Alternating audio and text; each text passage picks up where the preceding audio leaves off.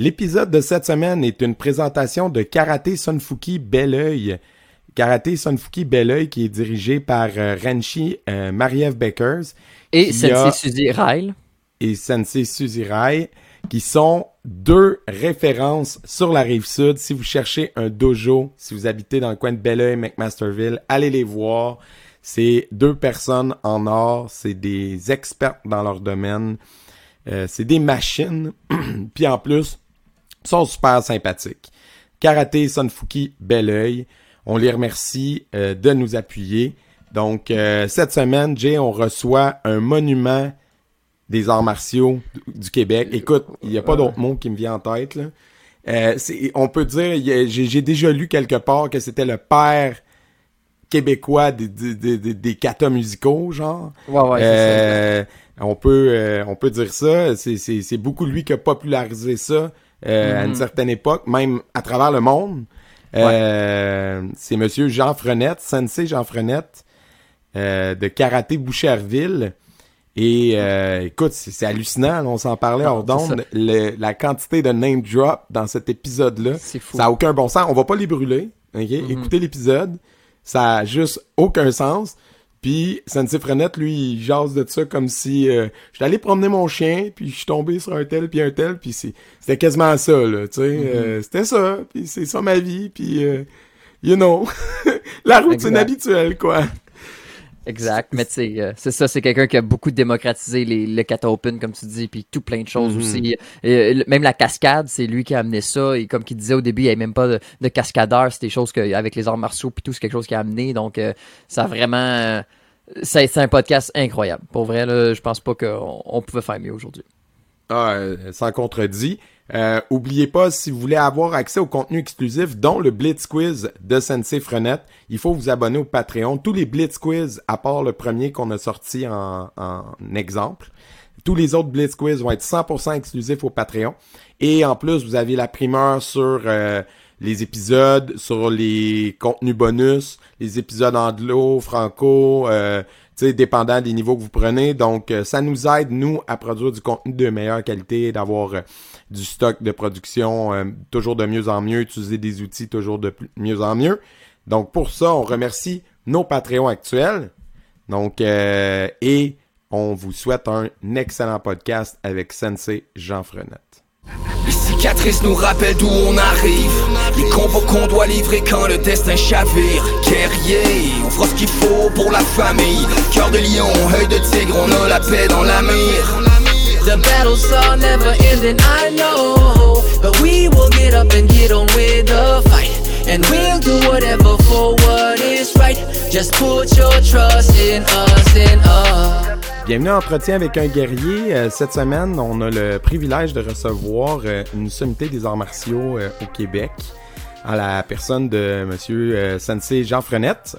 bonsoir, Monsieur Frenette. Merci beaucoup d'avoir accepté notre invitation. Plaisir, les amis, ça va bien? Oui, ça va super bien. Euh, vraiment, on est on est comme fébrile un peu. Euh, on a révisé nos notes puis tout euh, avant le début. Puis c'est ça, on a fait nos devoirs parce que c'est un gros bagage là que, que le vôtre. Puis ben c'est ça, on voulait voir avec vous, tu sais, repartir sur les traces de votre parcours dans les arts martiaux et aussi qui est quand même relié. ben vous avez une carrière comme euh, cascadeur au cinéma, tout ça, euh, c'est interconnecté. Fait qu'on veut en parler. Euh, fait que pouvez-vous nous situer là pour les gens, s'il y en a qui nous écoutent, qui vous connaîtraient pas, d'où vous venez, puis à quel moment vous avez commencé dans les arts martiaux? ben écoute, je suis natif de Boucherville, donc j'ai grandi à Boucherville sur la rive sud de Montréal. j'ai commencé, comme bon, tous les, tous les Québécois, on a joué au hockey, mais à l'âge de 6 ans, j'ai commencé à faire du judo jusqu'à l'âge de 10 ans à peu près. Puis après ça, ben, il y a eu la, grosse vague des films de Bruce Lee, de, mon, de mon époque, évidemment, de mon, de mon range d'âge au début des années 70. Et euh, j'ai fait le switch de judo à karaté euh, dès là, en, entrant au secondaire tout de suite après. Là. Ça a été vraiment le coup de foudre. Puis euh, voilà, je suis encore là aujourd'hui là-dedans. Donc voilà. Puis j'ai fait évidemment beaucoup de compétitions. Compétition à l'époque était très traditionnelle. Après ça, j'ai découvert le, le, tout le, côté open, les catos musicaux, artistiques, etc. Donc, je me suis lancé là-dedans beaucoup aux États-Unis, etc. Pour après ça avoir accompli tout ce que je voulais faire dans ce milieu-là, pour faire un retour à la source. Puis là, c'est là que j'ai commencé à aller en 1993, ça fait longtemps. Peut-être pas né. Moi, oui, mais Jérémy n'était pas vieux. Moi, non. J'étais pas né au Japon, à Okinawa. Ben, fait, je suis allé au Japon, puis c'est pour ça que je suis allé à Okinawa, qui est vraiment le berceau du karaté, où euh, je suis allé mm-hmm. euh, étudier pendant plusieurs années là-bas. Enfin, au-dessus d'une dizaine d'années où j'allais là deux fois par année. Donc, euh, j'ai fait 22 voyages au total là-bas à Okinawa pour étudier le karaté, mais plus le côté authentique, le côté traditionnel, d'où ça vient. J'étais très curieux par rapport à ça, parce que bon, j'avais fait l'Open, puis j'avais pu m'exprimer dans ma forme de faire les katas qu'on faisait là, à l'époque. Mm-hmm. Mais c'est important pour moi de, de, aussi de connaître comme il faut la source, l'origine euh, et le pourquoi de toute cette technique-là, puis euh, qu'est-ce qui a influencé, la philosophie qui va avec et tout et tout et tout. Donc euh, mm-hmm. pour, moi, la, pratique du karaté, c'est pas juste physique, mais c'est l'esprit aussi. Donc c'est de bien comprendre, de bien saisir aussi la philosophie qui va avec, l'éthique, puis évidemment le zen est très interconnecté dans ce milieu-là là-bas. Donc ça faisait partie aussi de, de, mes, de mes rudiments de, de, de, vie quotidienne dans la pratique. Donc euh, Puis quand vous avez commencé dans le, dans le karaté au euh, ben, la première fois au Québec, là, dans, au secondaire, comme vous disiez tantôt, c'était avec euh, quel style? Parce que le Goju serait arrivé plus tard, c'est ce que je comprends? Exact. Donc, mon premier professeur de karaté, c'est euh, maître Maxime Mazaltarim, marocain d'origine, mais qui était au Québec depuis le début des années 60.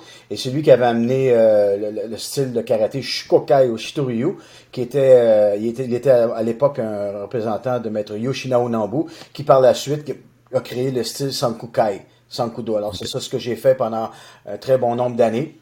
Et après ça, parallèlement, en étant sur l'équipe du Québec, etc., on faisait des compétitions avec euh, l'équipe américaine, entre autres. Puis j'ai rencontré celui qui était le head coach à l'époque, euh, Sensei Chuck Merriman, qui est vraiment une légende du karaté aux États-Unis.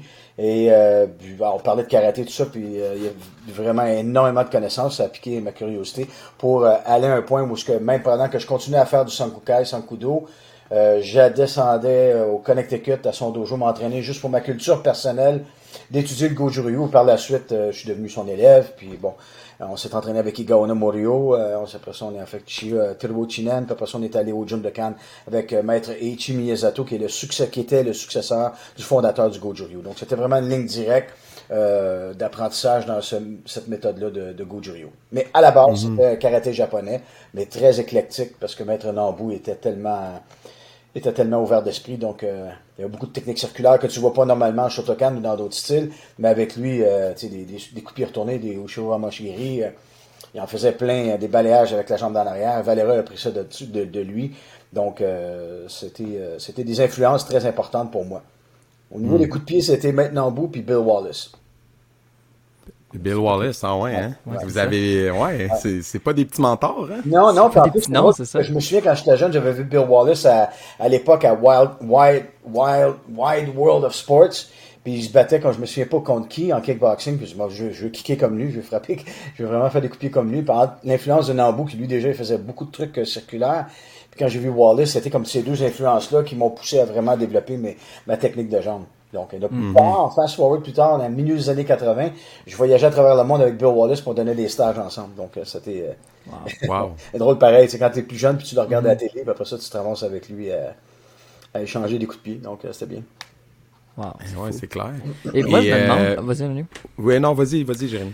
Je me demande parce qu'aujourd'hui, euh, les kata open font face à des fois des critiques de la part des gens plus traditionnels. Je me mm-hmm. demande, vous, en tant que pionnier, un des premiers à en faire, comment c'était à ce moment-là d'amener les kata open? Comment c'était perçu? c'était très dur parce que on parle encore plus d'une mentalité très, très comme ça, où ce que c'est qu'on dès qu'on faisait un, coup de pied plus haut que la tête, c'est pas normal parce qu'il n'y en a pas dans les katas traditionnels, ou presque pas. Dans Shotokan, on mm Gangaku à peu près, c'est tout.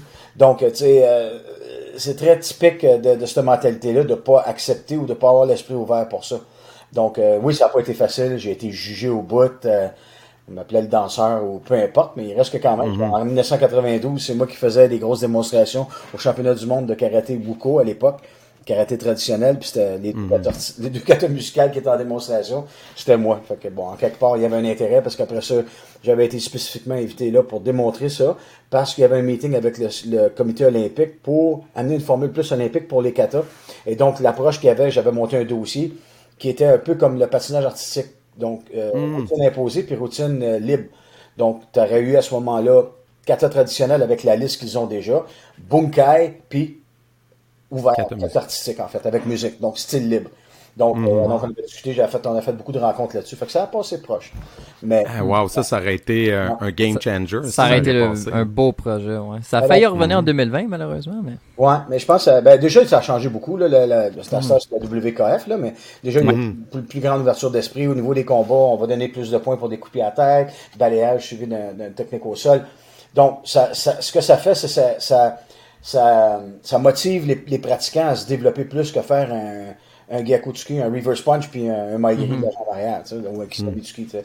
Donc, ça, ça, ça donne des combats qui sont beaucoup plus flamboyants. Je regarde, euh, euh, Agaïev, là, de- il est vraiment incroyable, entre autres, comme il y en a plein, là, mais tu sais, tu regardes des Christophe Pina, etc., de l'époque. Et donc, ça a, ça a évolué dans ce sens-là. Fait que c'est bien. Puis les katas aussi avec les bunkai en équipe.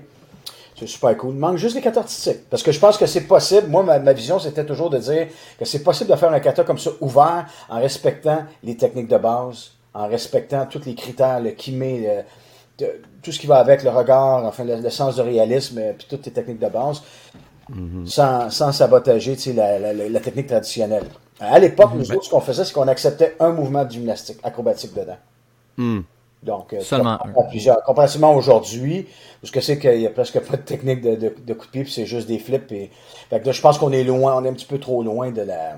Ouais, on est à l'autre extrême du balancier. Faudrait un juste milieu, ouais. Ouais. J'apprécie par contre qu'est-ce qui se passe parce que bon, ça existé dans le temps que je le faisais. Je l'ai essayé puis j'avais un bon background en gymnastique en plus. Donc, euh, vu que les règlements étaient assez stricts, on ne pouvait pas se permettre beaucoup. Donc, euh, soit que je faisais une roue sans main ou un back sur place ou, euh, tu sais. Ah. Ben, en termes de maîtrise puis de, de qualité d'exécution, on a regardé une vidéo euh, de vous qui exécute sur Eye of the Tiger, Ah, un kata, ouais. Euh, c'est mythique, là, cette vidéo-là, mais encore aujourd'hui, tu sais, il n'y a pas de, il y a pas de flip-flop euh, partout dans tous les sens, puis pourtant, en termes de qualité d'exécution, le, le timing, là, tu sais, euh, n'importe qui qui est musicien peut reconnaître le, le respect du tempo de la musique, puis tout, c'est écœurant comment c'est tight, là. Ben, c'était comme ça que ça devait être à l'époque, parce que quand, la façon que les règlements étaient, dans le temps où moi je compétitionnais, John Chong, Ernie Reyes Jr., euh, Stuart Kwan, George Chong, Cynthia Rock, Rock, toute ce- cette époque-là où on était, euh, il fallait respecter euh, le, le tempo de la musique, il fallait, tu sais, moi j'étais bien gros à cheval là-dessus, je voulais vraiment frapper les beats. Fait que les high beats qui étaient vraiment hauts, ben, c'était toujours des high kicks ou des affaires qui allaient vers le haut. Qu'est-ce qui était plus groundé, c'était plus vers le bas. Donc, j'allais, euh, j'allais marier le mouvement avec la musique, avec l'émotion qui pouvait aller avec. Donc, euh, très, euh, mais pas tout le monde qui travaille avec la musique. Puis aujourd'hui, ben, c'est juste une, une trame, puis OK, go, je pars, puis là, je round off, backflip, flare, euh, 720 avec, euh, tu sais, whatever. C'est plus interchangeable. Ouais, mais c'est parce que c'est- c'est- on est dans le sens où, euh, comme je dis, je juge pas parce que j'apprécie qu'est-ce qui se passe là, mais il y a pas- c'est toujours en déséquilibre. C'est jamais vraiment en, c'est jamais groundé. Mhm. Puis alors que les arts martiaux, la première chose que tu vas parler, même si tu parles d'open ou de traditionnel, on parle toujours d'être bien groundé, d'être bien centré. Si tu fais une technique puis tu es off balance, ben, dans l'open, c'est facile. Si tu perds l'équilibre, ben, tu pars puis tu fais une roulade ou tu fais un round-off ou tu fais quelque chose puis ça passe comme dans du tu sais. Mais dans cette formule-là, mais pas dans la formule qu'on le faisait à l'époque. Donc, il faut vraiment démontrer la technique. tu sais. Puis, euh, qu'est-ce qui vous a attiré euh, spécifiquement vers le Goju-Ryu? Qu'est-ce qui vous a charmé dans ce style-là, dans cette euh, branche-là de karaté? Pour aller c'est- jusqu'aux ouais. États-Unis, le, le Ouais, ouais. ouais, c'est ouais, assez, euh, c'est assez répandu euh, aux États. En fait, euh, ce qui m'intéressait, c'était la profondeur. C'était que en Goju-Ryu, c'est que t'as pas euh, 48 katas ou 72 katas comme en Shitoryu, t'en as juste 12. T'en as juste 12, mais c'est la profondeur. Fait que Miyazato Sensei disait tout le temps, le style est pas, la- il est pas wide, il est deep. Dans le sens où il est très profond dans, dans son, dans sa, faut- un kata, tu peux passer des années dessus. Puis c'est pas de dire là, une mentalité, il faut que tu fasses euh, Sanshin pendant trois ans, puis rien d'autre. Mais c'est juste dans le sens où tu vas l'étudier, puis tu vas toujours découvrir quelque chose de nouveau dedans. Parce qu'il y a toujours le travail des distances. Si tu parles juste des distances, ben, il y a la, la- la longue distance qu'on connaît, la moyenne distance, puis la courte distance. La courte distance, qu'est-ce que ça implique? Ça implique des saisies. Donc, essaie de faire la même technique que tu as faite en longue distance. Quelqu'un qui s'en vient, tu le vois venir, puis faire un, un en attaque, versus quelqu'un qui te saisit et refaire la même technique. Comment tu vas l'appliquer, etc. Donc, ça demande énormément de, de, de, de recherche. Puis, chaque personne, tu sais, tu vois les Okinawaïens, moi c'était pas pire parce que je suis pas grand, donc je suis carré. Fait que ça fait avec les Okinawaïens, fait que j'ai pas de misère à m'adapter à leur façon de travailler. Mais quand on est, mettons, avec des gars qui arrivaient de la Russie ou de la Suède ou même des États-Unis, les gars mesurent 6 pieds, 6 pieds 3, ben, les Shikodachi, c'est pas même, c'est pas, pas le même monde pour eux autres, tu sais, parce qu'on est, on a le centre de gravité déjà plus bas. Donc, comment tu adaptes ton karaté par rapport à ça? Et le Goju a cette ouverture d'esprit-là.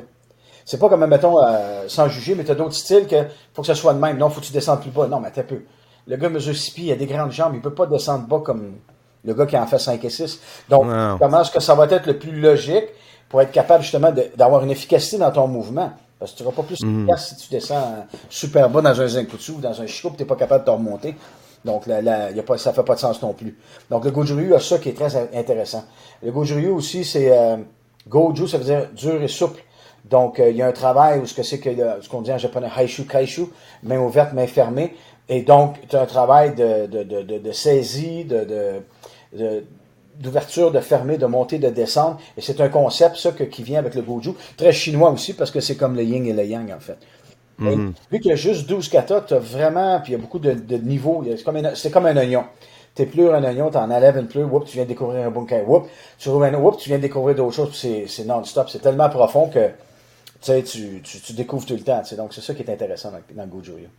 Mhm. ouais. Fait que c'est un style qui, au lieu de s'éparpiller, s'est concentré sur peu de matière, mais qu'on l'approfondit plus longtemps, puis on la revire dans tous les sens, puis on l'étudie longtemps. Exactement. Exactement, ouais. OK. Au lieu de euh, s'étourdir avec 72 katas. Mm C'est pour dire dans des connaître, mais comment le connaître, connaître la chorégraphie ou connaître vraiment le sens du kata, puis de chaque mm dans le kata. C'est ça qui est différent. Ouais, la différence entre euh, exécuter un kata et étudier les arts martiaux, étudier le kata. C'est ça, étudier le kata, qui le fait, pourquoi qu'il le fait, comment qu'ils font ça, pourquoi ça se défend comme ça. Ouais. Qu'est-ce qui a influencé ça? Parce que Okinawa, on, s'entend que le karaté vient d'Okinawa, vient pas du Japon. Mhm. Et à l'époque, ça s'appelait même pas karaté. Ils appelaient ça le, le Tode, puis après ça, c'était le nom de la ville. Donc, T, T pour la main. Puis si le, maître, ou en tout cas la personne qui développait son art, était dans la ville de Shuri, il appelait ça Shurite. Ou c'était mhm. dans la ville de Naha, Nahate, ou Tomari, Tomarite. Donc, donc euh, et pourquoi c'est comme ça? Ben, je veux dire, sur un île comme ça, il y a toujours du monde qui vient, qui vient essayer de vous envahir, qui vient essayer de vous, comme les pirates dans d'autres îles, dans, dans, un peu partout à travers le monde. Donc, ils sont mhm. pas différents pour eux. Donc, ils ont dû développer une forme de combat, euh, comment se battre, puis euh, se servir de la rame, puis le eku, entre autres. Mhm. Tu sais, tous les, les, outils agraires, tu sais, les nunchaku, les fosses, les tonnes de fois, tout ça, ça vient de là, ça vient tout de là. Donc, eux, ils ont développé vraiment une façon de, de, se défendre. C'est pour survivre. C'est pas pour de la démonstration. Pour survivre. Mhm. Donc, euh, c'est ça qui est intéressant au bout de la ligne. C'est pas un sport à la base. Non, c'est ça. C'est ce qui fait la différence peut-être entre l'approche du karaté à Okinawa et l'approche du karaté telle qui a été faite au Japon quand ça a été comme nationalisé. Mhm. Puis ils ont essayé de rendre ça plus... Euh, euh, normé, puis euh, dans un cadre, puis sportif, puis on enlève tout le côté martial mhm. de l'art martial. Ça, c'est simple, parce que tu regardes, à l'époque, la, première personne qui a traversé le côté pour aller démontrer son art, c'était Miyagi-sensei. Quand il a traversé le côté, lui, il faisait du, du nahate, puis c'était un élève de Kanryo Igaona. Quand il a traversé le côté pour aller démontrer, démontrer son art euh, à, l'empereur, ben, tout le monde était impressionné, tout ça, puis il portait un hakama, il n'y avait pas de karatégi à l'époque. Donc, euh, il lui a demandé comment ça t'appelle ton art. Fait lui, il était comme un peu bouche bée parce qu'il n'avait pas pensé à ça vraiment. C'est un, style parce qu'au au Japon, tu sais, si tu fais du yaido euh, ou du judo, mais le yaido, il y a différentes écoles. Le katori y a, il y a différentes écoles. Donc, euh, le judo qui, était très codifié, le kendo qui était très codifié, le yaido très codifié, aikido avec Oshiba. Donc, c'était très codifié. Puis il y avait déjà, tu sais, la vestimentaire, il y avait tout le kit.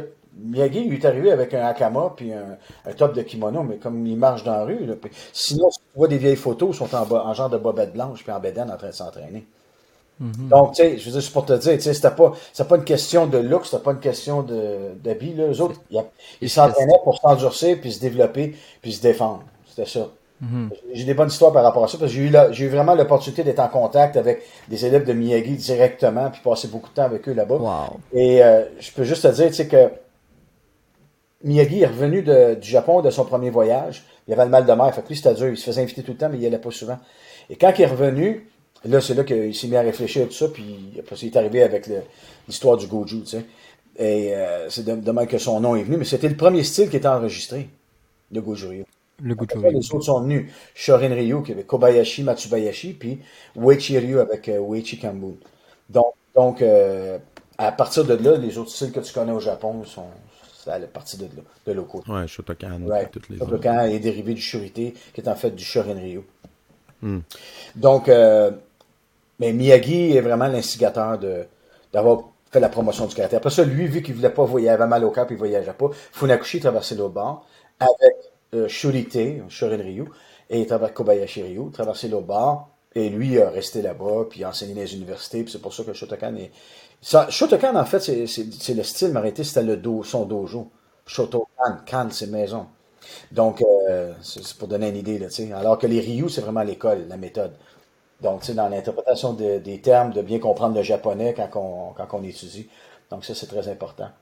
Euh, quand je m'entraînais au, au Jundokan à Okinawa, euh, les combats, la raison pourquoi c'est faire que le karaté est devenu plus codifié, je dirais, c'est à cause que quand que, ça a été présenté à quelques reprises, Miyagi est allé, après ça Funakushi est allé, puis ils ont demandé de, rentrer le, ils ont décidé avec le nom karaté, main vide, de rentrer ça dans les, dans les dans le Dai Nippon Buto Kokai. Et là, à ce moment-là, il fallait que ça soit organisé. Miyagi était très, très copain avec Jigoro Kano, le fondateur du judo. Donc, c'est Jigoro Kano qui a donné un kimono de judo à Miyagi. Il a dit qu'il mets ça, ça pour, euh, pour représenter le karaté. c'est comme ça que le karaté gi est venu, c'est celui avec Jigoro Kano. Mais c'est toutes des histoires que tu, tu fais raconter par euh, le bonhomme qui a 80 ans, qui, était là, qui se l'est fait raconter par son par Miyagi, etc. Donc c'est hyper intéressant. Les combats, même chose. Dans les années 40, euh, 50, il voulait faire des, des combats. C'était pas encore dans des compétitions, tout ça, mais dans le dojo, mais à chaque fois qu'il faisait des combats, il y a toujours quelqu'un qui se faisait faire mal. Parce que les autres, c'était pas euh, un demi-wazari, pont, euh, euh, pas de safety punch, rien. Fait qu'il y a toujours quelqu'un. Pas de protecteur. Ouais, c'est ça. Fait que t'as un bras cassé, un avant-bras cassé, le nez cassé, fendu, whatever. Fait que là, ce qu'on fait, ça, c'est, c'est, c'est du. Moi, je les ai vus encore, ils sont encore dans des boîtes là-bas au dojo. T'as des gants de boxe, des vieux gants de boxe bruns en cuir, là, comme tu vois dans les vieux, les vieux films de, de boxe. Mm-hmm. Les premiers. Un masque de catcher OK? Un, plastron de kendo ou un plastron de catcher avec des shin pads puis des, euh, de, catcher, puis il se battait avec ça. Wow. Pour pouvoir faire du combat puis en espérant de ne pas se faire mal. c'est le point fight. Ouais. Ben, wow. même, c'est pas il n'y a pas rien qui est retenu, ça, je peux te le dire. Ah ouais. Non, non, c'est ça. Wow, il y a pas de contrôle. Et moi, c'est ça que je trouve des fois, les gens qui veulent améliorer versus que les styles ont été découverts par des peuples en guerre ou qui se défendaient pour leur vie. Puis là, les gens, ils disent, oh, on va améliorer ça. Moi, je pense qu'ils ont pas mal la recette proche. Là. eux autres, ils s'en servaient pour de vrai. Nous, aujourd'hui, c'est rendu un art, c'est pas récréatif, mais tu vous comprenez ce que je veux dire? C'est ça, on, défend pas notre vie avec ça, là, tu sais. Donc, des fois, je trouve qu'il y a une genre de, pas euh, méchanceté, mais tu sais, comme de dire, ah, on va mettre ça ben, C'est comme de l'arrogance, un peu. Ouais, c'est ça, exact, exact. Non, c'est sûr et certain, on s'entend que les gens, on pratique. Déjà en partant, pourquoi on pratique les arts martiaux? Il faut poser la question. C'est sûr qu'on n'est pas dans, le temps de guerre, on n'est pas, on n'est pas. Euh, à moins que ça, ça change, qu'on est obligé de protéger sa famille, puis euh, ça devient un autre ballgame. Mais, je veux dire, on, s'entraîne pas pour ça, on s'entraîne pour notre santé physique, notre santé mentale, d'évoluer à travers de ça. On sait que, tu sais, que je fasse un kata aujourd'hui que j'aime bien, puis dans dix ans, je vais le faire, mais je vais le performer autrement. Euh, en gardant un esprit ouvert, ben, je vais être capable d'adapter aussi. Mon corps va changer un peu, mes limites vont peut-être changer, puis je vais m'adapter par rapport à, justement ces, ces, ces, euh, ces obstacles-là, on va dire, mettons. Moi, par rapport à ton hmm. corps, tu vois. C'est ça le challenge au bout de la ligne. Tu sais. Ben oui. C'est pas de dire je vais aller dans la rue puis je vais aller me pogner avec tout le monde. Tu sais. Mm-hmm. Moi, je donne tout le temps l'exemple en ce moment. Si tu regardes, mettons, trois quarts du temps, des policiers qui sont dans des, dans des, dans des situations vraiment de, de gros stress, qu'est-ce qui se passe? Il y a quelqu'un qui se fait tuer, c'est pas long, tu sais, parce qu'il y a, flanche, de panique. Pourquoi? Parce que on va t'entraîner à faire toutes les techniques de karaté que tu fais dans le dojo. Le, policier qui est en dehors, qui fait, qui va tirer, euh, tirer une fois par semaine mm. la tête. Puis que là, whoop, t'es confronté à vraiment la réalité. Qu'est-ce qui va arriver? Mm-hmm. entraîner pour ça, là. T'es pas mm-hmm. entraîné pour ça. Non, c'est ça. Il faudrait un entraînement beaucoup plus euh, rigoureux que le nombre d'heures que le pratiquant moyen de karaté, hein, mettons en Occident, va mettre sur sa pratique. Mais on s'entend que c'est un peu, c'est un peu touché de dire que on va s'entraîner vraiment comme si ça se passerait dans la vraie vie. Là. Mm-hmm. c'est très, très difficile de, de faire des simulations aussi réelles. C'est très dur. Donc, c'est, c'est pas, moi, bon, à cause du cinéma, je touche à beaucoup de gens qui ont fait, euh, qui ont des anciens Navy SEALs, puis euh, Special Ops, puis tout ce que tu veux aux États-Unis avec les séries que j'ai faites euh, au fil des années. Puis quand tu parles à ces gens-là, eux autres, ils l'ont vécu.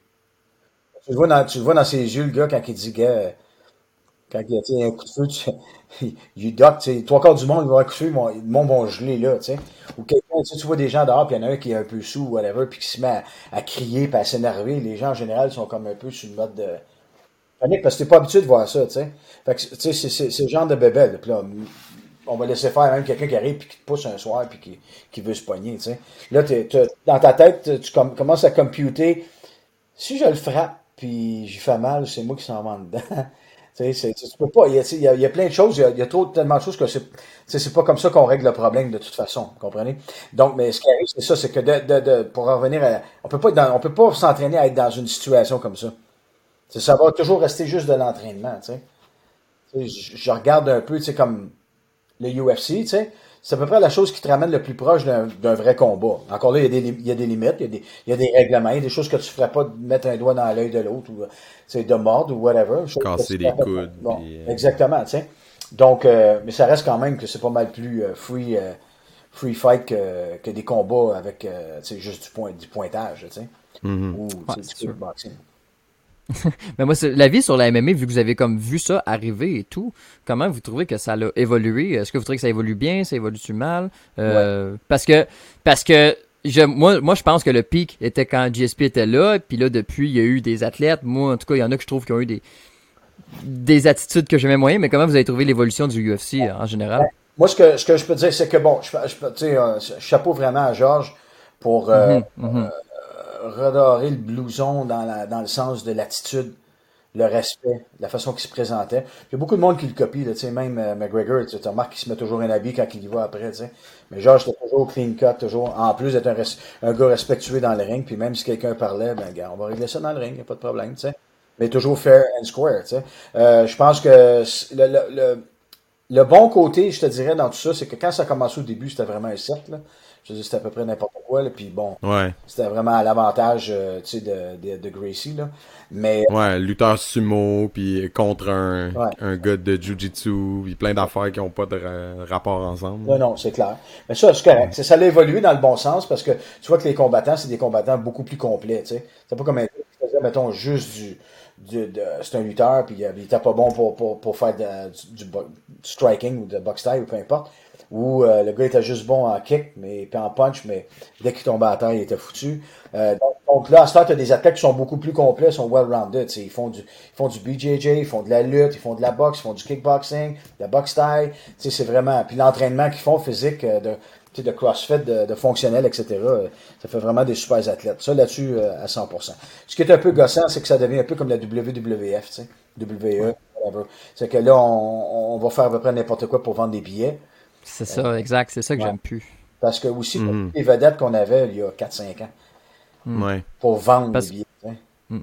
exact, parce que, tu sais, moi, un show Legacy, je vais, je vais l'acheter, là. T'es pas obligé d'envoyer promener l'autre, Moi, je trouve que t'as l'air épais à faire ça, tu sais. Mais c'est ça, c'est... Je trouve que c'est là que ça enlève, ça, ça détonne, si tu veux, parce que, appelez ça martial art, arts martiaux, mais que le comportement est comme ça, ça va pas Ouais. ouais, c'est là que ça entache peut-être les autres arts martiaux. Ouais. Ça enlève pas la qualité de, de, tous ces gens-là. Là. sont vraiment des. Non, non, non, non, on en a reçu des athlètes de MMA, puis c'était tous des gens super courtois, euh, qui s'exprimaient bien, puis étaient polis, là, ceux qu'on avait. Là. Mais c'est sûr que quand t'embarques dans les ligues professionnelles, ça devient plus un cirque. ouais. non, non, c'est clair. Puis il faut vendre des billets. Puis, ah, autant que la lutte, euh, c'est scripté que sais, des fois, je dis pas que les combats sont arrangés, mais que, tu sais, pour stager, pour faire un build-up, mhm. en quelque part, il y a un petit peu de ça aussi. Ouais, le jeu d'insultes, ça fait partie de la promo. Exact, exact. Ouais, officiel. Puis, euh, votre école là-dedans, euh, c'est arrivé comment? C'est dans les années 90 euh, que vous avez ouvert à Boucherville? En 78. En 78? OK. Oui, parce qu'à l'époque, mon professeur Maxime Azalterim, lui, avait, il y avait plusieurs dojos sur la rive sud. Puis moi, j'avais commencé à l'époque à Polyvalente à Boucherville, en parascolaire. OK. Et donc, euh, rendu en secondaire 5, euh, lui, il dit, écoute, euh, tu veux-tu prendre la relève, puis faire les cours parascolaires, moi, je vais m'occuper de Longueuil, Brossard, puis whatever. Je dis, OK, fine, pas de problème. Fait, comme ça, j'ai commencé à enseigner. D'abord en parascolaire, puis l'année d'après, j'ai approché la ville de Boucherville, puis euh, j'ai fait les cours avec la ville, là, tu sais, avec euh, les services de la ville, là, tu sais. OK. Ça fait 40 ans. Fait que ça Wow. fait 40 ans que vous êtes. euh, puis votre dojo, il est encore affilié avec la ville de Boucherville aujourd'hui? Oui. OK. Wow. Ben, félicitations. Dé- Déjà d'être encore là après 40 ans, c'est- beaucoup. C'est sûr, c'est sûr. Je trouve ça un peu plus facile en ce moment, euh, curieusement, Ouais. là, à cause de, à cause de Zoom.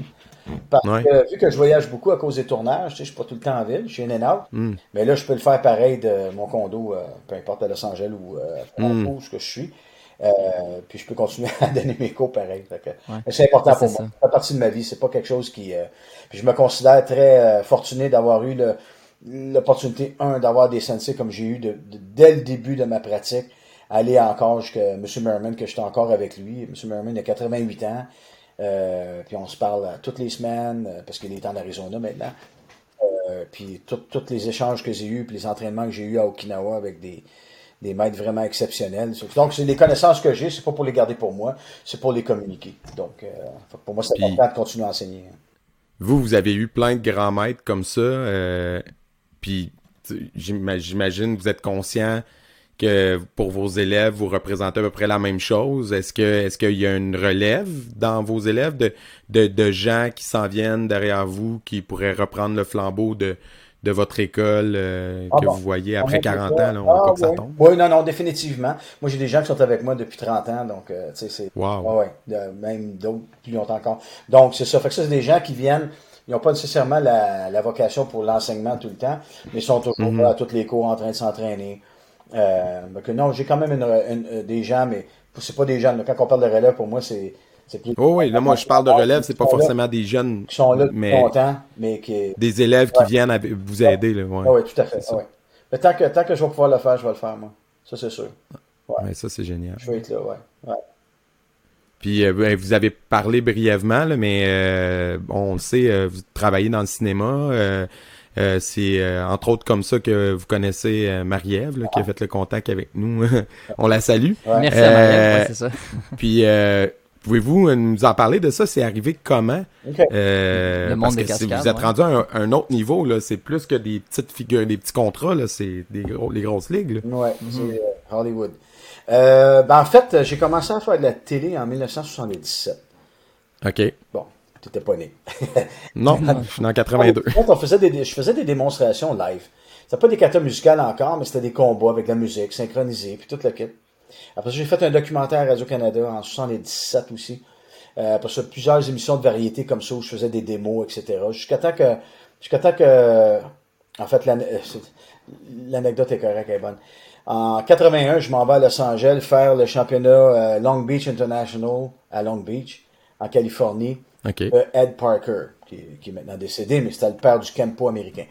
Et euh, on va là-bas, puis moi, ben, évidemment, on n'a pas de commanditaire, rien. Fait que j'étais avec un autre, un autre de, deux autres compétiteurs avec qui je compétitionnais là-bas des États-Unis. Il y avait Gary Michak qui venait de Pennsylvanie, puis Stuart Kwan de Fresno en Californie. Fait que là, on s'était dit, hey, tu y vas-tu? Oui, j'y vais, j'y vais. OK, fine. Moi, je suis jamais allé en Californie, c'est la première fois que j'y vais. Euh, fait qu'on s'organise les trois ensemble, puis qu'on se loue un auto ensemble, puis qu'on se pogne un hôtel ensemble. On n'a pas, pas d'argent. fait que euh, on part puis on s'en va là-bas. Fait que je fais, on fait la compétition. Fait que c'est une grosse, une grosse compétition là-bas, le Ed Parker. là. Puis il y a toujours plein de monde là, de- du cinéma qui sont là parce que Ed Parker, il, il entraînait, euh, il y avait Elvis, etc. Là, fait que, euh, fait que c'est, un vieux de la vieille. Là. Donc après la compétition, on revient puis là on, on reste à, à Los Angeles. Fait qu'on est à Santa Monica. Moi, là, le reste de la semaine, on reste là, tu sais, pour profiter. Fait que donc là, je, on fait toutes nos, nos affaires. On va à la beach, on va s'entraîner dans une coupe de dojo, etc. Puis, euh, à un moment donné, en sur, vous connaissez pas Los Angeles, mais il y a, il y a, il y a plusieurs rues. là. Il y a comme Sunset Boulevard, Santa Monica, Pico Boulevard qui va d'un bout à l'autre de Los Angeles, donc vers la montagne ou vers la plage. Pico, on descend, on descend le boulevard Pico, puis ça, quand tu descends Pico, tu arrives dans le coin de Beverly Hills, puis euh, il y a une lumière, puis à, ta droite, tu les studios Century Fox. À gauche, il y a un golf course qui est là. Fait que là, on voit les billboards, puis il y avait la, la billboard de, de des films qui sortaient, puis la série télévisée de Fall Guy. de Fall Guy, vous connaissez pas ça. C'est avec Lee Major, puis c'est l'histoire d'un cascadeur. Fait que là, on est, Ok. ça, c'est le temps de la lumière rouge. là. Moi, Gary puis Stewart, on dit, hey, fuck yeah, hey, euh, ça serait cool au bout de rentrer là-dedans puis de, de faire des combats, tout ça. Puis après ça, on a dit, ah oui, c'est vrai. Il y a Pat Johnson qu'on connaît qui est comme fight coordinator, qui était chorégraphe de combat sur cette série-là. OK, fait que là, on a pris une gageure tous les trois. On dit, OK, alright, quand on retourne chez nous, on, on- qui, qui va être le premier à travailler en cinéma? La lumière est verte, on s'en va, on s'en va à la plage, le reste du voyage se fait. Je reviens à Montréal, puis à Chaume FM, il y avait une annonce qui faisait un casting pour un film qui s'appelait Meatballs. Fait que je hop, tout de suite, je saute là-dessus, je m'en vais. À l'époque, c'était Ginette D'Amico casting sur la rue, euh, sur Bishop ou Guy à l'époque. Et euh, fait, je vais là, puis je vais avoir rencontré le, le coordinateur de cascade avec un Canadien, puis il y avait un Américain. Fait que là, je parle avec eux autres, je dis, ben, moi, ma spécialité, c'est les sports de combat, puis euh, la gymnastique, tout ça. Fait qu'il dit, moi, il dit, c'est plus un film de- d'auto puis de chevaux, là. Mais il dit, euh, je- dans six mois, on a quelque chose d'autre, puis euh, on, on se donne des nouvelles. Fine. Six mois plus tard, il m'appelle, OK, on a cette affaire-là, puis là, il y avait une scène de bataille dans un bar, etc. Puis c'est comme ça que j'ai commencé. J'ai pris goût, puis euh, vu qu'à l'époque, au début des années 80, il n'y avait pas vraiment beaucoup de cascadeurs, et aucun spécialiste en sport de combat vraiment, puis que je pouvais marier avec ce que je faisais, avec l'accro, puis euh, les kicks, puis tout le kit. Ouais. C'est comme ça que j'ai commencé. Puis là, je faisais la navette entre Montréal puis Toronto. J'ai fait les films Police Academy, etc. Puis euh, Malade. et le, le reste, c'est de l'histoire, quoi. Ben ouais, c'est On clair. Puis, euh, Ouais. ben, vous avez travaillé sur deux, deux parce que nous, on, on est, on est des fans de comics, là, puis deux productions qui nous, euh, nous ont marqué plus en regardant le, le listing, c'est 300 puis euh, Deadpool. Ouais. Vous avez fait quoi dans 300 puis dans Deadpool? Dans 300, puis dans, le- dans les deux cas, j'étais cascadeur. Dans 300, Ouais. j'étais sur ce qu'on appelle un genre de core team. Ça veut dire que c'est à peu près les, tu sais, tu- les mêmes gars que tu utilises tout le temps pour te ba- se battre avec les acteurs. Comme ça, on contrôle bien nos lames, etc. Puis que s'il y a un blanc de mémoire, il ne recevra pas un, un coup, de- un coup de sable sur la tête. Donc, euh, fait que tous ces, tous ces bagarres. Mais j'étais autant un immortel là-dedans qu'un qu'un Persian euh, Warrior, qu'un Spartan à un moment donné. Donc, à peu près. Mais tout- toutes les scènes de bataille avec Jerry, avec euh, tous les acteurs, c'est pas, pas mal tout le temps nous autres qui faisaient. Ouais. Puis ça, celle-là, celle-là, c'était particulier parce que je sais que Zack Snyder, il travaillait vraiment beaucoup par green screen dans celle-là en particulier, dans 300, parce qu'il voulait vraiment reconstituer la BD quasiment case par case. Là. exact. C'était comment de travailler euh, votre de faire votre travail de cascadeur, mais en ayant presque pas de repères autour de vous. Ouais, c'est ça. T'as juste des gros, des gros euh, backdrops verts avec des X pour euh, les effets spéciaux visuels. C'est ça. Euh, c'est weird parce que la couleur vert à un moment donné euh, ou bleu, ça devient comme agressant, là, tu sais. Ouais. C'est pas grave, tu tout ce que, tout ce que tu as à te focuser dessus, c'est pers- les personnes en avant de toi. Le reste, euh, ça existe plus. C'est un peu comme quand tu vas faire tes katas ou tu fais tes démonstrations. À un moment donné, il faut avoir- moi je me souviens d'avoir fait des démonstrations devant.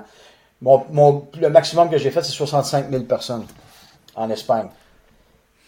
Ça, c'est insane. Est-ce qu'on, Wow. est-ce que vous pouvez nous en parler? C'était quoi cet Oui, événement? c'est quoi En cet événement-là? euh, En 92, dans la même année que j'étais allé à Grenade, euh, le fils du propriétaire de Atlético de Madrid, euh, l'équipe de soccer, faisait des arts martiaux. J'ai donné un stage dans ce coin-là, puis le, ce ce jeune-là connaissait le gars qui organisait les stages pour moi là-bas. Fait qu'il disait, hey, penses-tu que M. Frenette, il, il accepterait de venir faire une démonstration parce qu'il jouait contre Barcelone. Puis si Madrid gagnait contre Barcelone, il s'en allait à la Coupe du Monde. OK. Fait que là, c'est comme un peu comme le Lucky Charm, tu sais. Fait que je vois la pression, hein. Fait que je dis, bah oui, pas de problème. Fait que je t'allais faire une démonstration durant une game de soccer à Madrid. Madrid contre Barcelone. Puis ils ont gagné. Et là. Ils ont Wow. gagné 2 à 1. Puis là, après ça, là, ils m'ont emmené en arrière dans. Ils ont des gros trophées, en tout cas, toute la patente. là. Mais 65 000 personnes. À un moment donné, il faut pas que tu t'arrêtes de penser parce que. Ouais. Oublie- Tu vas exploser. Zero in sur une affaire, puis that's it, tu sais. Que ce Mhm. soit. Ben ça, so- Ouais. 65 000 là, à Montréal, il y a juste le stade olympique Ouais, là, qui, a- ben- qui a cette capacité-là. C'est fou, hein? Mais le soccer en Europe, c'est c'est populaire. hein. Se- Ouais, c'est énorme. Mais toutes les places Il y a- qui ont fait des démos, que ce soit à Paris, Bercy ou à Ben c'est ça, j'allais. Dortmund, à Munich. Euh, je suis allé C'est- partout, en fait. Là. Ben j'allais venir là parce que la nuit des arts martiaux à Bercy, euh, c'est quelque chose que je me suis fait parler par euh, des collègues euh, youtubeurs d'arts martiaux français. Ouais. Puis ils nous ont parlé de ça, à quel point c'était huge justement il y a, euh, à l'époque. Puis euh, que c'est plus ce que c'était. Mais vous, euh, quand vous êtes allé là, parce que Bercy, c'est une autre salle euh, énorme, c'est une autre. euh, Non, non, c'était plein à craquer. Moi, on parle de ça. Je suis allé là. J'ai fait Bercy euh, 8 ans d'affilée, de 90 à 98. Puis c'était les bonnes années, je te dirais, des, des nuits d'arts martiaux, des démonstrations d'arts martiaux. Après ça, ça a commencé à changer. Il n'y a pas eu comme une relève, si tu veux, de, Si je donne un exemple, si tu avais un représentant d'Aikido, c'était Christian Tissier qui, était, qui est vraiment extraordinaire. Ou le Mhm. Pariset, ou Earl Bly de, de Hollande pour le, le Wushu, ou euh, Yan Yongli d'Allemagne de Wushu, en tout cas, Hank Meyer de Taekwondo de, de, de, de Hollande, etc. Mais il n'y a, a pas eu, tu sais, comme une nouvelle relève, tu sais, c'est Mhm. là, tu reviens, tu refais encore les mêmes démos. C'est pour ça qu'à un moment donné, moi, je dis, ben là, yeah. Ouais. ça fait 20 ans que je fais de ces katas-là, là. Faut trouver quelqu'un Ouais. de là. À un moment donné, ça devient redondant, tu sais, tu peux pas euh, continuer à faire la même affaire. J'aime ça comme, j'aime mieux, que les gens restent sur, euh, sur une bonne note que, tu sais, à un moment donné, euh, Ouais, qui stanne, Ouais. ouais, je comprends. ouais. Se retirer au Est-ce que vous... Ouais, vas-y, t'avais une question? Non, non, non, ben c'est juste euh, quand, quand t'es à ton top, tu sais, parce que Mané veut, veut pas, la split ou les backflips ou les choses comme ça, on peut pas. Mais tantôt, vous disiez que vous aviez des contraintes euh, dans vos divisions. Quand vous faisiez des démonstrations, est-ce que vous en mettiez plus euh, pour le Oh, show ou ouais, c'était encore ouais, les ouais. mêmes katas? Ah ouais, non, non, non, non, non, mais dans- c'est ça, mais là, on parle, si je te parle de ça, moi, en 80, c'est en 89, euh, que j'ai fait des démonstrations, quand tu fais des démos, t'es pas limité. Je faisais rondade, flair, tu sais, full twist, flair. Tu sais, je veux dire, c'était, j'avais pas de limite à ce moment-là. Mais c'est juste que dans, dans la, dans la catégorie comme telle, mettons, je faisais un spin hook kick. Quand je déposais ma jambe, je faisais une roue sans main enchaînée, directement. Mais c'était, c'était le max que je pouvais faire, c'était un move. Tandis que quand je faisais des démos, ben là, rondade, flick flack back, euh, whatever. Ouais, Ouais, c'est clair. très différent. Puis est-ce que vous est-ce que vous faites encore des, euh, des séminaires, puis vous promenez-vous encore pour enseigner à l'international ou vous vous concentrez sur votre école? J'ai encore des, des écoles affiliées au Portugal, en Croatie, en France, en Italie, euh, un peu partout, en Slovénie.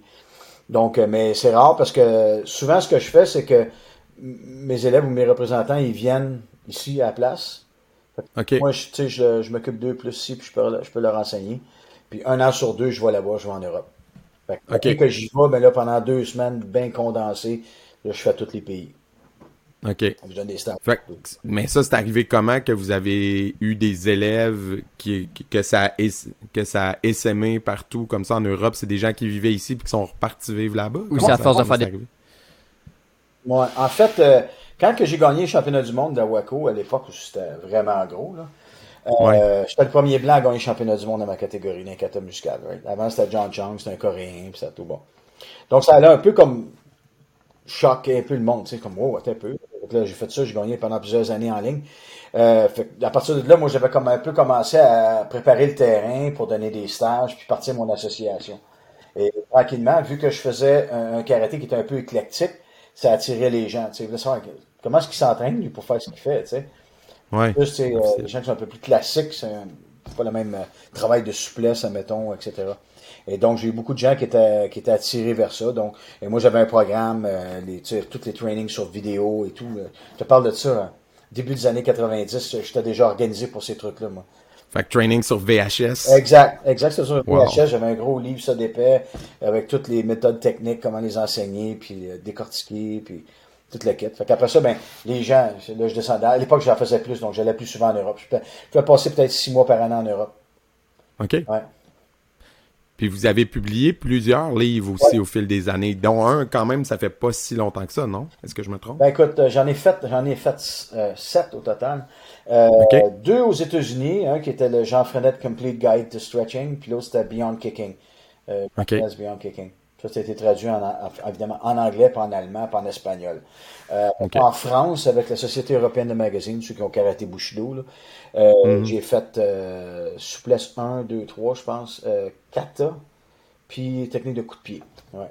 5. J'ai fait 5 livres là-bas. Ouais Wow. plus des instructional videos avec euh, Panthers Production en 1987. 6-7. Euh, j'en ai fait 14 vidéos, puis j'en ai fait euh, je sais pas combien de vidéos en France aussi, etc. là. Donc, euh, ouais. Puis est-ce que c'est du matériel qui est encore euh, comme réédité aujourd'hui Oh, ou ouais. si les gens ils trouvent ça, ça va être par chance dans une bibliothèque usagée, dans une librairie usagée? Non, non, non, non, non, tu peux aller sur Amazon, tu vas trouver mes livres. OK. Les livres américains sont là. Sinon, les livres que j'ai faits en France sont encore disponibles en France. Les Ah, super. je pense qu'ils ont transféré en DVD à cette heure. Ouais. Mhm. Puis toutes mes affaires que j'ai faites aux États-Unis, vidéo, c'est. C'est-tu Macho qu'ils ont acheté ou euh, Asian World of Martial Arts? OK. euh, WMA. Ouais.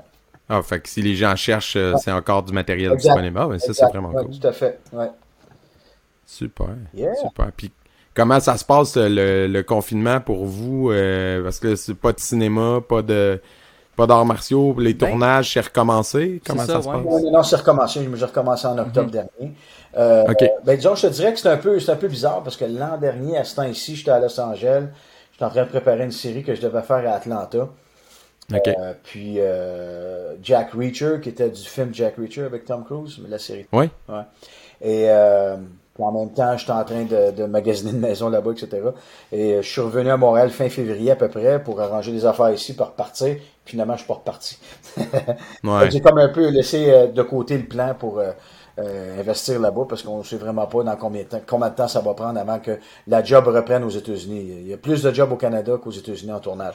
Fait coup, de- coup de chance, le projet que je devais faire à Atlanta, maintenant, c'est ça que je m'en vais faire à Toronto. euh, je pars. Ah, ils ont changé la place Ouais. de Ils tournage. viennent tous au Canada en ce moment. Ah, Ouais. wow. Fait que c'est- la série Jack Reacher, Ouais, c'est ça? exact. Ouais. OK. Fait que ça doit être un projet Netflix, ça, c'est comme rien. Non, c'est Amazon. Non? Am- Amazon, Amazon ok, excusez, j'avais manqué l'info. Ah, ok, cool. Mais Amazon produit beaucoup de bons trucs. Ouais, là, ben, j'ai fait euh, Jack Ryan aussi avec eux autres. Ouais. Je fais tous les Jacks de ce temps-là. Ouais. Écoutez, on a vu aussi euh, sur votre site euh, une photo avec euh, le légendaire euh, Chuck Norris. Mhm. Est-ce qu'on peut avoir la Ben oui, est-ce qu'on peut avoir l'histoire derrière cette photo? Écoute, Moi, Ah, moi, ben je, l'ai vu, je capotais. Avec Chuck, ben en fait, je connais Chuck quand même depuis un bon bout de temps. Quand je compétitionnais aux États-Unis dans les années 80, il y avait, je faisais le circuit partout. Puis il y avait bon, le circuit en, on allait en Californie, à Minnesota, le- les tournois que vous connaissez, là, comme le Diamond National, tout ça. Puis il y avait le Dallas Fort Worth aussi. Puis à un moment, je me ramasse justement au Texas. Puis je suis dans les finales, je gagne. Puis qui, qui me donne mon, mon trophée? Chuck. Parce que Chuck était là, tu sais. Le pays des cowboys. Puis c'est là qu'on a commencé à parler. Chuck aime bien, bien beaucoup les kicks, puis la souplesse, puis ces affaires-là. Fait qu'on s'est parlé, puis je dis, ben écoute, moi je vais souvent à Los Angeles, ça. Ben, dit, gars, give me a call when you come. Tu sais, fait que, fait que la prochaine fois que je vais là-bas, je l'appelle, puis je vais chez eux, puis on s'entraîne tous les deux ensemble chez eux. Fait que c'est comme ça, on and off. Puis à un moment donné, euh, euh, Chuck avait un, un genre de fondation qui s'appelait Kick Drugs Out of America qui était pour aider les gens qui avaient des problèmes de drogue. Puis on faisait des démonstrations pour ramasser de l'argent pour. Euh, puis il y avait différents centres, dont au Texas. Et euh, fait que je faisais des démos avec lui pour faire de la promotion pour ça. Des Wow. spots télé, euh, toutes sortes d'affaires. Surtout dans des, dans des championnats de karaté là, aux États-Unis, entre autres.